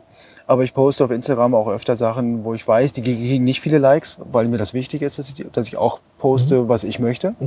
Und auch bei Videos weiß ich natürlich, dass nicht jedes, sonst würde ich nur Reviews machen, sonst würde ich nur Sony-Reviews machen, weil die am meisten Aufrufe kriegen, natürlich. Echt, ja? Okay. Also entweder schimpfen über Sony und dann Review machen quasi. Das sind die, die am meisten Reviews, äh, am meisten Aufrufe kriegen. Ähm, aber nein, das mache ich nicht. Ich mache bewusst auch Videos, wo ich weiß, äh, die bringen nicht viele Aufrufe. Also die ganzen Tutorials, ähm, die bringen viel weniger Aufrufe. Das Ah, so, okay. ich sagen. Mhm. Gut, dann werde ich in Zukunft nur noch Sony-Reviews auf diesen Kanal bringen. Nein, aber ich wollte mich eigentlich auf die Frage äh, hinkommen. Ähm, gibt es was für dich, ähm, was du jemandem raten würdest, der jetzt mit YouTube anfangen möchte, wo du sagst, das bringt eigentlich äh, am meisten? Oder bereust du irgendwelche Fehler, die du am Anfang gemacht hast Ja. und wo du zu jedem sagen würdest, mach das bloß nicht. Ähm, ja, das ist auch alles nicht neu. Das habe ich alles schon in irgendwelchen Videos natürlich schon mal gesagt. Mhm. Deswegen kann ich es hier auch nochmal zusammenfassen. Also, ähm, das Wichtige ist sicherlich, sei du selbst. Äh, sei du selbst. Verstell dich nicht, weil das fliegt immer auf und du wirst ja irgendwann auch nicht zufrieden sein mit deinem eigenen, mit deiner eigenen Arbeit. Wenn du sagst, du willst das langfristig machen und das soll dein Lebensinhalt werden, weil nur dann wirst du erfolgreich werden, wenn es dein Lebensinhalt ist. Dann muss es, musst du du selbst sein, und es muss was sein, wo du richtig Bock drauf hast. Versuch auch nicht, was zu finden, was wahrscheinlich erfolgreich ist. Starte jetzt einen Angelkanal, obwohl du gar nicht angelst, weil du denkst, Angeln ist der neue Trend, äh, wird wahrscheinlich nichts. Äh, weil, weil du nicht mit dem Herzen dahinter bist und die Leute merken das ja, die sind ja nicht doof. Das ist mal das eine. Was ich am Anfang viel falsch gemacht habe, ist, ähm, ich habe gesagt, ich bin Fotograf und ich mache Videos. Nein, ich bin, bin YouTuber, ich mache Videos und die Videos müssen gut sein, weil jetzt noch viel mehr als früher natürlich, weil es viel Konkurrenz gibt, die gut ist. Selbst wenn die als Fotograf besser oder schlechter ist, spielt gar keine Rolle. Wenn die besser filmen, interessanter filmen, wenn die interessanter schneiden, wenn die äh, spannendere, lustigere Videos machen, weil die, die erfolgreichsten YouTuber, die sind in der Regel nicht gute Filmer, aber die sind unterhaltsam auf irgendeine Weise. Die bieten ja irgendwas, was, was halt viele Leute sehen wollen. In der Regel sind die schräg und verrückt, aber auch nicht alle. Es gibt auch welche, die sehr seriös und ruhig sind, die dann aber durch irgendwelche anderen Qualitäten überzeugen. Also finde deine Nische, wo du denkst, dass du dein Ding gefunden hast, was auch immer das ist, dein Hobby oder was. Und nimm das Ganze als ernstes Business im Sinne von lerne vernünftig zu filmen, kauf dir eine vernünftige Kamera, kauf dir vernünftigen Ton, lerne vernünftig vortragen etc. Das Ganze. Nimm das Ganze ernst, als Ganzes. Und nicht nur, du bist Angler und erzählst über das Angeln und egal wie das aussieht. Da würdest du unheimlich viel Potenzial verschwenden. Und irgendwann kommt jemand anders, der auch angelt, nicht so gut wie du, der aber besser filmt und der zieht, dir, zieht dich dann total ab. Würdest du, also, oder anders gefragt, Mhm. ähm, wo kommt die Kreativität her, immer wieder neue Videothemen zu finden? Gut, das ist ja nicht wirklich kreativ, weil die meisten Themen sind ja nicht kreativ. Sony bringt eine neue Kamera raus, ich mache ein Review dazu. Ähm, ich gehe mal wieder Sonnenaufgang fotografieren, ich mache ein Video zu Sonnenaufgang fotografieren. Also da ist gar nicht so viel Kreativität dabei, wie viele sagen. Ich bin nicht kreativ, ich bin ein Informatiker, ich bin echt ein Informatiker. Das heißt, äh, du sagst auch selber, wenn du jetzt mehrmals einen Sonnenaufgang fotografieren gehst, wiederholt sich dann quasi das Thema und du erzählst dann dasselbe und Ja. du bist nur an einem anderen Ort Ja. und willst einfach nur die Zuschauer mitnehmen und zeigen, hey, ich Genau. bin hier und dort. Deswegen mache ich nicht andauernd Sonnenaufgang-Tutorials, sondern dann, dann wäre das ein Mitnehmen-Video, äh, wie Ja. wir das nennen. Und äh, ich stelle den Ort vor und die Situation und die Stimmung und so weiter. Und nicht noch, und gibt vielleicht auch einen Tipp dabei. Mhm. Aber es, das Video heißt dann nicht meine sieben Tipps für Sonnenaufgang und, Ja. und drei Wochen später meine fünf Tipps für Sonnenaufgang und dann drei Wochen später meine fünf Tipps für Sonnenuntergang. Ja, ja. äh, das wäre dann schnell langweilig. Also, falls ihr mal selber einen YouTube-Kanal starten wollt, jetzt habt ihr die äh, Tipps gehört, die wichtigsten. Du hast fleißig mitgeschrieben, ne? Ich habe fleißig mitgeschrieben, ich brauche das alles, ja, ich brauche die Tipps. Naja, da muss ja jeder sein, sein eigenes Ding finden. Guck dir zehn erfolgreichsten YouTuber an, die sind zehn völlig verschiedene Leute. Auf jeden Klar, Fall. in verschiedenen Branchen, und, aber die sind alle driven, die sind alle total getrieben. Ja. Und das ist das Entscheidende. Ja, ich glaube auch so ein bisschen die Kontinuität ist das Wichtigste, Ja. ne? dass du halt auch wirklich wöchentlich ein, zwei Videos mindestens halt Mhm. rausbringst und ähm, dass die Leute halt auch immer wieder was Neues von dir sehen, weil wenn mal einen Monat nichts von dir kommt, dann vergessen die sich halt auch Ja. schnell. Ne? Dann, Ja, dann, ist dann so. ist wirklich, äh, dann, wenn du von der Bildfläche, Bildfläche verschwunden bist, dann Vom Dann erinnert sich Algorithmus kannst du mehr schweigen, ne? ja. Ja. Hast du feste Upload-Tage? Außer die Visa Die News Vista ist News klar, ist halt ne? fix, genau. Ähm, ja, ich versuche freitags und sonntags, dann ist die Woche so ein bisschen gleichmäßig verteilt. Äh, in der Regel halt eben dann äh, Dienstag, Freitag, Sonntag, ja. Jetzt nochmal zum, zum Abschluss. Wir kommen langsam zum Ende. Und am Ende stelle ich immer ganz gerne so ein bisschen Zukunftsfragen. Ähm, über deine persönliche Zukunft sprechen wir gleich noch. Ich würde ganz an, am Anfang äh, nochmal fragen, wie, wie siehst du die Fotografie in Zukunft? Weil wir haben vorhin auch schon, als die Kameras noch aus waren, so ein bisschen darüber gesprochen. Jetzt kommt in der Bildbearbeitung immer mehr AI dazu. Ist das gut, ist das schlecht? Ähm, auch die Fotografie, vielleicht auch selber, die Kameras entwickeln sich immer weiter. Was denkst du, wie wird Fotografie in zehn Jahren aussehen? Ich glaube, die wird eher so ein bisschen retro werden. Also es wird natürlich, die künstliche Intelligenz wird immer mehr ein Thema sein, es wird immer einfacher, ein Foto zu sein. Es wird aber immer weniger Spaß machen. Ähm, weil ähm, wenn ich einfach irgendwo hingehe und sage, oh, ist alles doof hier, ich mache mal irgendwie den Magic Button und plötzlich habe ich ein tolles Foto, dann habe ich ja keine Befriedigung. So wie ich vorhin schon sagte, die schönsten Änderungen, die schönsten Momente sind die, wo ich drum kämpfen musste. Ja. Und nicht die Sachen, die ich geschenkt bekommen habe. Wenn ich jetzt, wir fahren jetzt runter, ich gewinne im Lotto eine Million, dann sage ich, ja, klar, freue ich mich. Aber wenn ich über mein Geschäft eine Million mache, freue ich mich viel mehr über die gleiche Million. Das ist die gleiche Million. Und obwohl es viel, weil es viel schwieriger war, freue ich mich da mehr drüber. Und das ist bei Fotos genauso. Deswegen denke ich, dass die meisten Leute, es wird sich einfach ein bisschen spalten, die Leute, die halt irgendwie, Hauptsache ich habe ein tolles Foto und Hauptsache ich kriege Likes. Und die Leute, die eher wieder vielleicht nicht analog filmen, aber klassisch bleiben und, und Sachen halt eben wirklich filmen wollen. So wie es halt Leute gibt, die irgendwie in den Park fahren und Tiere schießen, die ihnen jemand dahin stellt und Leute gibt, die halt richtig jagen oder, oder angeln in einem Teich, wo Karpfen ausgesetzt werden und dann angeln, wo sie halt wild sind und so weiter. Es wird beides geben. Das heißt, du glaubst, dass quasi durch diesen Fake-Hype, nenne ich es Mhm. jetzt mal so, dass dadurch wieder irgendwann ein Hype kommt für mehr Authentizität Ja, quasi? ja, okay. Ja, Ja. mehr, mehr Retro. So Aber- wie, so wie Schallplatten irgendwie immer noch Jetzt wieder sind. geil oder- sind. ja. Ja. Aber dann die Anschlussfrage, Mhm. glaubt ihr, dass das Bild eines Berufsfotografen vielleicht dadurch leidet? Weil natürlich Agenturen wollen vielleicht dann Ja. doch eher den epischen Sonnenuntergang sehen und es wird, dadurch, dass es so einfach wird, Mhm. wird es wahrscheinlich günstiger. Und Aber es- äh, dann Foto haben ja die Leute, die, die halt eigentlich richtig mit, mit, mit Leidenschaft dabei sind, dann gar keine Chance mehr, oder? Äh, ja und nein. Ich meine, du kannst jetzt auch Stockfotos für, für drei Euro kaufen. Also viel billiger ist dann auch egal. Ob es dann drei Euro oder ein Euro kostet, ist egal. Teuer ist es ja nur dann, wenn man einen Fotograf irgendwo hinschicken muss. Und dann will man in der Regel die, die Wirklichkeit abgebildet haben. Es wird aber so sein, dass immer mehr Leute Fake-Fotos abliefern und dass die Werbebranche noch perfekter wird, als sie jetzt schon ist. So wie halt alle Models perfekte Zähne, perfekte Haut, perfekte Haare haben, wird es mit Landschaft auch so sein. Und dass, dass unser, unser äh, Gefühl für was ist normal oder was erwarte ich von einem Hochglanzmagazin, das wird sich ein bisschen, wie, wie bei Models auch ein bisschen verschieben, leider. Ein Stück weit. Aber das ist was, was die Hobbyfotografen sogar besser liefern können als Berufsfotografen. Und ich bin sowieso der Meinung, sage ich ja schon lange, der Berufsfotograf ist, ist, ist tot, ist falsch, aber, aber überwiegend tot, ähm, weil halt inzwischen jeder gute Fotos machen kann. Und das wird einfach noch einfacher. Und dementsprechend wird es noch schwieriger für Fotografen. Ja. Und da meine ich aber jetzt Fotos, die man leicht nachbearbeitet hat, was aber auch leichter ist. Ne? Auch weil die Kamera hat mehr Dynamikumfang, ich muss keine Belichtungsreihe mehr machen. Sie hat einen eingebauten ND-Filter, ich muss kein Equipment mehr mitschleppen und so weiter. Ne? Also es Aber einfacher werden. wo du wahrscheinlich hin wolltest, ist, wird das überhaupt irgendwann überflüssig, so raus in die Natur zu gehen? Es gab einen anderen Podcast mal, da haben die auch drüber gesprochen, wo es hieß, naja, in Zukunft können wir alle unsere Bilder einfach rendern, dann bestimmen wir den Bildaufbau, dann wollen wir den Felsen so. Es ist die Frage, hat die Fotografie dann wahrscheinlich noch in dem Sinne eine Berechtigung, wenn sowieso nicht mehr klar ist, ist es jetzt Realität, ist es das nicht, kann das überhaupt so sein? Ja. Was sich wahrscheinlich ändern wird, ist, wir sehen im Moment Fotografie so ein bisschen so, ich mache ein Foto und poste das auf Instagram. Und deswegen fotografiere ich. Und das macht vielleicht keinen Sinn mehr, weil die Hälfte der Bilder da sowieso am Computer erstellt Ja. wurde. Das kann natürlich sein. Aber das ist ja eigentlich auch nicht der Sinn von Fotografie.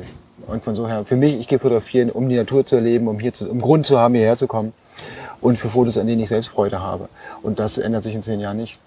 Nee, das sicher nicht. Das stimmt. Deswegen, also es, es wird sich sicherlich einiges ändern, aber vor allem für Instagram. Ich glaube nicht für mich persönlich, für mich beruflich wahrscheinlich schon, Ja. aber nicht für mich persönlich, warum und wie ich fotografiere. Es ist ja deine Motivation, warum du das machst. Ja, Genau. Aber dann daran angeknüpft, wenn du selber sagst, es ändert sich beruflich für dich. Was, Mhm. was glaubst du, verändert sich beruflich für dich? Was glaubst du, musst du in Zukunft ändern, Ja. damit du als Fotograf beruflich davon leben kannst? Ähm, das weiß ich nicht, weil ich nicht als Berufsfotograf lebe. Von so her ist es immer ein bisschen schwierig, wenn ich sage, mach doch das und das und jetzt guckt das jemand, der Hochzeitsfotograf macht oder jemand, der Produktfotos macht oder der jemand. Das ist immer ein bisschen schwierig. Ich bin halt YouTuber und das wird sich, wird sich sehr viel ändern. Auch deswegen, weil Kameras und Software so mächtig geworden ist. Ich mache jetzt viel Kamera-Reviews. Mache ich das in zehn Jahren noch? Nein, glaube ich nicht. Weil, who cares? Wer macht jetzt noch Fernsehreviews? Gibt es wahrscheinlich auch, keine Ahnung, gucke ich nicht. Ähm, also weil die so vergleichbar austauschbar sein werden und alle so, so furchtbar gut, dass es eigentlich keine Rolle mehr spielt. Ähm, bin ich der Meinung. Und deswegen werden wir uns entwickeln müssen. Wir, wir prüfen ein paar Sachen, wir, wir experimentieren auch mit ein paar Sachen, äh, aber wir werden eine andere Art von Videos machen in zehn Jahren. Aber es ist ja generell so, dass man sich als Selbstständiger sowieso alle paar Jahre neu entwickeln oder neu erfinden muss. Ne? Heutzutage schon, ja. Also es war ja, ich, ich nehme mir immer gern die Corona-Pandemie so ein bisschen als, als Beispiel dafür. Da war es, also ich hatte zum Beispiel das Glück, ich hatte Online-Produkte, ich konnte meinen meinen Online-Markt dadurch ein bisschen ausbauen sogar. Aber viele, und nicht nur in der Fotografie, sondern generell viele Selbstständige, mussten neue Wege finden, um Geld zu verdienen, um überhaupt überleben zu können. Und ähm, ich glaube, das ist so ein, so ein fünf bis zehn Jahre Zyklus, wo man das sowieso machen muss. Nicht, nicht in allen Berufen natürlich, aber, aber ja. das wird sich sehr viel ändern nächstes Jahr mit, mit künstlicher Intelligenz, mit allem, was dazu gehört, mit 3D-Druckern äh, etc. Also unser Leben wird sich, wenn wir zurückdenken, vor, vor 20 Jahren, als ich studiert habe, äh, war IT nicht anders als jetzt, ganz ehrlich. Also wir sind ein bisschen moderner, aber im Grunde, mein Laptop ist halt ein bisschen schicker, aber es war ein Laptop, den hatte ich vor 20 Jahren schon. Das hat sich ja nichts geändert. Mein Handy kann jetzt mehr als mein damaliges Handy, aber es ist eigentlich nur ein kleiner Laptop. Und die nächsten zehn Jahre wird sich die Welt total verändern. Also total, glaube ich. Nicht hier an diesem Ort, aber alles drumherum schon. Ja. Auch die Geschwindigkeit, mit der das Ja. alles abläuft. Ne? Ja, Ja. Also Das eben, glaube ich auch. äh, wir sind gestern fünf Stunden im Auto gesessen und selbst gefahren. Das machen wir in zehn Jahren nicht mehr. Dadurch, Höchstwahrscheinlich nicht, Nee, ja. das fährt selbst. Ja. Und dadurch fahren wir aber viel mehr. Und was, was heißt denn das? Wie verändert denn das unser Leben, dass wir überall hinfahren können und einfach im Auto schlafen können? Ja. Äh, Führt zu noch mehr Verkehr. wahrscheinlich zu noch mehr Verkehr, aber der ja. ist dafür viel effizienter, weil keiner mehr Unfälle baut und alle elektrisch. Keine Ahnung, weiß ich nicht. Ja. Aber es wird sich unglaublich viel ändern. Kommen wir, kommen wir zur letzten Frage, die ja eigentlich auch darauf aufbaut. Ähm, wo siehst du dich denn selber in den nächsten Jahren? Was steht bei dir an? Was hast du so vor? Ähm, hast du überhaupt Pläne für, für, für mehrere Mhm. Ja. Jahre? Ja, gibt es natürlich auch eigene Videos zu. Ist tatsächlich so. Ich mache einen, so einen rollierenden Fünfjahresplan. So mein Big Picture so quasi, die großen Sachen, die ich machen will in den nächsten Jahren, dann äh, mache ich halt natürlich auch meine Jahresplanung, die ich auch kontinuierlich anpasse. Also klar, dieses Jahr sowieso wegen Corona haben wir natürlich alles durcheinander gewirbelt. Doch, also ich habe natürlich ein paar Sachen, die ich in fünf Jahren erreicht haben möchte, ja. Das ist tatsächlich so. Aber möchtest du nicht genau drüber sprechen jetzt? Oder Genau, sonst internes? gäbe es ein Video dazu. Ja, ich verstehe. Aber ist es so, dass du, dass du im Büro ein Whiteboard irgendwie hast, wo du so deine Ziele auch wirklich aufschreibst und immer wieder visualisierst, Mhm. dass da möchte ich hinkommen oder hast du die nur im Kopf? Ich habe sie aufgeschrieben und das ist ganz, ganz, gibt es auch ein Video zu, ganz, ganz wichtig, aufschreiben. Es gibt ja genug Studien, die das belegen. So, ich, hab, ich, ich möchte mal nach Kanada. Wenn ich das nicht aufschreibe, werde ich da nie hinfahren. Wenn ich es aufschreibe, dann ist es plötzlich schon mal sehr viel konkreter. Ja. Und ich habe tatsächlich, äh, ich, ich arbeite viel mit Notizbüchern und ich blätter auch mal zurück und ich habe, äh, wenn ich ein neues Notizbuch anfange, sind die ersten Seiten immer so ein bisschen so mein Big Picture, dass ich das immer griffbereit habe, so ein bisschen so, was ist wichtig für mich. Äh, es gibt zum Beispiel so diese Idee, man hat fünf Dinge, auf die man sich konzentrieren kann die einem wirklich wichtig sind und an die man auch öfter denken muss. Und viele Lebensentscheidungen macht man anhand dieser fünf Dinge. Und bei mir steht zum Beispiel drauf, ich möchte ein guter Vater sein. Klammer auf, Ehemann, Klammer zu. Und viele Entscheidungen mache ich. Ich reise nicht so viel, wie ich eigentlich müsste, weil ich dann schlechterer Vater wäre. Weil meine Tochter möchte mich halt jeden Morgen, jeden Abend sehen. Und das soll sie auch. Das möchte ich. Das ist wichtig. Äh, und das halte ich mir oft vor Augen. Äh, Stefan, ja, klar, Kanada wäre jetzt cool, aber dann bist du halt drei Wochen weg und das ist doof für deine Tochter. Und da sind halt eben so- solche Sachen drauf. Da steht nicht drauf, ich möchte eine Million auf dem Konto haben, sondern da Ja. steht drauf, ich möchte ein guter Ehemann sein äh, und solche Punkte. Die kleinen Dinge des Lebens. Es dann- sind nicht die kleinen Dinge, es Das sind die, sind die die ganz wichtigen, großen die wichtigen sogar, Dinge. Ja, oder ja, anders ausgedrückt, ja, aber die, äh, ja. also ja. die kleinen Dinge, die, die neben dem Business irgendwie auch funktionieren. Weil da steht auch drauf, ich möchte, möchte, möchte gesund und fit sein. Deswegen mache ich, also nicht deswegen mache ich viel Sport, aber es hilft mir Motivation. Ich habe ja auch Tage, wo ich keinen Bock habe. Und ich bin da aus dem Alter raus, dass ich Profisport mache oder sowas. Aber es ist mir wichtig, dass ich, dass ich äh, durchtrainiert und gesund bin, mich gesund ernähre und so. Weil mir das wichtig ist, weil das, das ist wichtig für mich. Und dann ist es auch keine Überwindung. Ja. Ja, ich denke, wenn man was aus Überzeugung heraus macht, dann ist es auch viel einfacher. Äh, dann, muss man, dann muss man sich nicht irgendwie quälen, sondern dann, dann, dann macht man es einfach. Das äh, so, ja, ich einen ich habe mit dem Rauchen aufgehört und das hat Jahre gedauert, weil immer so, ja, ich müsste aufhören und das ist ja eigentlich nicht gut für mich und ich höre mal auf oder ich höre mal für drei Wochen auf oder ich rauche nur noch nach dem Essen und all diese Dinge. Und irgendwann habe ich gesagt, nein, ich muss halt für immer aufhören. Dieses, dieses Klick machen, dieses, ich muss halt für immer aufhören, nur dann funktioniert das. Äh, und, und dann habe ich aufgehört. Das wusste ich gar nicht, dass du mal geraucht hast. Das hätte ich Das auch nicht schon, gedacht. hat- das war schon lange her. War das, war das in der Zeit, wo du auch viel Sport gemacht hast? Also du warst ja, Nee, du warst ja nee. auch mal wirklich richtig aktiver Sport. Also Ja. war, warst du sogar Profisportler, richtig? oder? Nee, Profi nicht, aber ich bin Marathon in drei Stunden gelaufen. Das ist schon, da braucht man schon was für. Ja, ja, definitiv. Äh, also so 150 Kilometer die Woche joggen äh, und richtig mit Plan und allem. Also schon schon Mhm. schon ernsthaft, aber aber Amateur, rein rein Amateur. Also auch nicht, dass ich Rennen gewinne, aber so, dass ich. im Aber du hast nicht in der. Zeit geraucht. Nee, nee, jetzt habe ich das- mit, mit 30 habe ich aufgehört äh, und habe später erst Sport gemacht. Ich bin mit 30 in die Schweiz gekommen. Ich dachte, ich bin ein alter Mann, irgendwie mein Leben ist vorbei. Und Ich bin gerade 30 und ich denke, oh, ich bin ein alter Mann. Ja, nee, for- forget it. Die, Probleme gehen jetzt erst los. Vielen Dank, du machst uns sehr viel Mut. Nein, ernsthaft, das, das war total cool. Dann bin ich, habe ich die Berge entdeckt, angefangen zu wandern und dann war ich also 30 und dachte, ich bin durchtrainiert und fit. Und dann da ziehen die 70-jährigen Leute an mir vorbei. Das war so ein Augenöffner für mich, weil ich gemerkt habe, nein, nur weil man alt ist, ist man ja nicht alt. Äh, Und ich habe noch tatsächlich noch 30, 40 Jahre vor mir, wo ich auch sehr aktiv sein kann, wenn, ich, wenn ich nach mir schaue. Und dann hab, hat sich sehr viel geändert, weil ich gesagt habe, dann schaue ich auch nach mir. Ich habe vorher Krafttraining gemacht, ein bisschen Joggen, aber, aber nicht, nicht ernsthaft. Also es ist noch nicht zu spät, Stefan. Nein, Noch ist es nicht zu spät, ja, ich aus probiere dir es. kann auch was werden.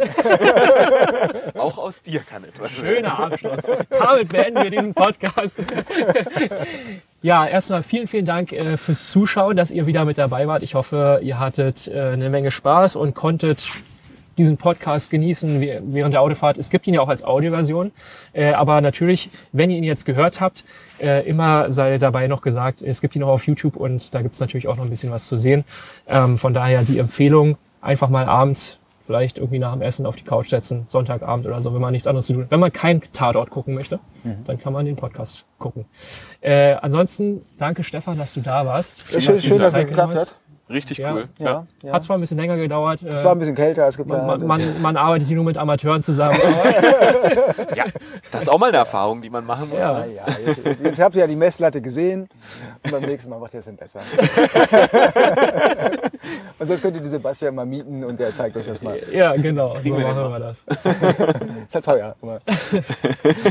Also ihr könnt dem Video einen Daumen nach oben geben, falls euch ge gefallen hat. Ihr könnt auf Spotify und iTunes natürlich auch gerne mal eine Bewertung da lassen. Auf Spotify kann man auch das? Weiß ich nicht. Ja, auf Spotify kann man nicht bewerten. Da kann man gar nicht mehr. Na ja, gut, dann, dann auf Spotify könnt ihr nur hören, aber ihr könnt auf iTunes. Ihr könnt eine folgen. Das ist das, was ihr auf Spotify machen könnt. Genau. Ja. Und ansonsten natürlich auch bei Stefan mal die äh, Social Media Kanäle abchecken, falls ihr da noch nicht Follower seid. Das lohnt sich auf jeden Fall auch. Und ansonsten würde ich sagen, Schöne sehen wir uns Weihnachten. Beim nächsten Mal. Schöne Weihnachten. Schöne Ja, Weihnachten. schöne Ja, stimmt. Weihnachtszeit, genau. Das war der letzte. Podcast für dieses Jahr. Genau. Dann Also macht's gut. Jahr. Bis zum nächsten Mal. Ciao. Tschüss. Ciao. In welche Kamera? Ja, keine Ahnung. Ich gucke mal da. Ich habe da reingeguckt. Willkommen zurück. Wir sind wieder im Studio und äh, haben jetzt auch quasi nochmal in diese Podcast-Folge reingehört. Ich fand es wirklich, wirklich toll, dass Stefan so offen war. Äh, er hat ja tatsächlich eigentlich fast alle Fragen oder er hat sehr offen alle Fragen beantwortet, die wir ihm gestellt haben. Äh, das fand ich echt cool. Ich meine, er ist ja auch auf seinem Kanal sehr, sehr offen und gibt viel von sich preis, auch was so persönliche Dinge angeht. Das fand ich schon immer ziemlich cool. Und ja, war schön, dass er so offen und locker mit uns gequatscht hat, ne? Definitiv. Also ich habe das Gespräch auch sehr genossen. Wir haben ja auch natürlich davor und auch danach noch viel gequatscht. Äh, ich habe Stefan als einen sehr, sehr sympathischen Menschen kennengelernt. Ähm, und ich denke mal, da wird es vielleicht in der Zukunft auch noch das ein oder andere Mal geben, wo wir äh, alle gemeinsam da irgendwie in einem Video mal sind oder uns treffen und äh, auf Instagram was zu sehen sein wird. Also da äh, wird auf jeden Fall noch einiges kommen, davon gehe ich aus. Wäre eine sehr feine Sache auf jeden Fall. Ja, wir freuen uns, äh, wenn es euch gefallen hat, die Folge. Und ihr könnt wie immer äh, auf YouTube, wenn ihr da mal vorbeischauen wollt, alleine wegen dem Gewinnspiel, könnt ihr auf jeden Fall auch einen Daumen nach oben da lassen. Ihr könnt uns auch auf YouTube abonnieren und natürlich auch hier bei Spotify oder bei iTunes könnt ihr uns auch abonnieren, damit ihr keine weiteren Folgen mehr verpasst. Und bei iTunes könnt ihr auf jeden Fall auch eine Bewertung da lassen, was uns sehr freuen würde, was uns auch helfen würde, den Podcast noch ein bisschen weiter zu pushen. Ansonsten, An dieser Stelle, an dieser Stelle Ja. würde ich fast mal noch einhaken und sagen, äh, wir haben ja auch geplant, einen Patreon-Account äh, zu machen, in dem ihr uns quasi unterstützen könnt. Sollten wir das hier gleich erwähnen oder machen wir dafür ein extra Ding? Nö, das können wir mal erwähnen. Ja, dann äh, haben wir das jetzt hiermit erwähnt. Ihr könnt uns auf Patreon nämlich unterstützen. Es ist so, äh, wir werden vielleicht noch ein kleines Behind the Scenes äh, drehen und hinterher schieben, damit ihr einfach mal seht, was wir an Aufwand und Zeit in so eine Folge stecken. Und aktuell ist es so, dass es finanziell um den Podcast nicht so wahnsinnig gut bestellt ist. Ähm, es reicht gerade so, um unseren Filmer schlecht schlecht Ausrufezeichen zu bezahlen. Ähm, und wenn ihr Lust habt, dass das Ganze irgendwie ein bisschen besser für uns wird und leichter für uns wird, dann würden wir uns freuen, wenn ihr uns auf Patreon unterstützen würdet. Genau, die Links dazu findet ihr auch unter dem YouTube-Video, beziehungsweise kann man das ja auch in die Shownotes hier äh, bei dem Podcast packen. Das heißt, da könnt ihr auf jeden Fall mal reinschauen. Und es würde uns sehr freuen, wenn ihr uns da einfach mit ein paar Euro unterstützen würdet, wenn ihr die Arbeit schätzt, die wir machen. Und ansonsten sehen wir uns dann, denke ich mal, in der nächsten oder hören uns in der nächsten Folge wieder. Bis dahin wünschen wir euch jetzt ganz viel Spaß beim Fotografieren, beim Bildbearbeiten, beim Kreativsein. Leute, geht raus in die Natur und fotografiert, das ist das Wichtigste. Bis zum nächsten Macht Mal. was Schönes. Ciao. Bis dann. Ciao.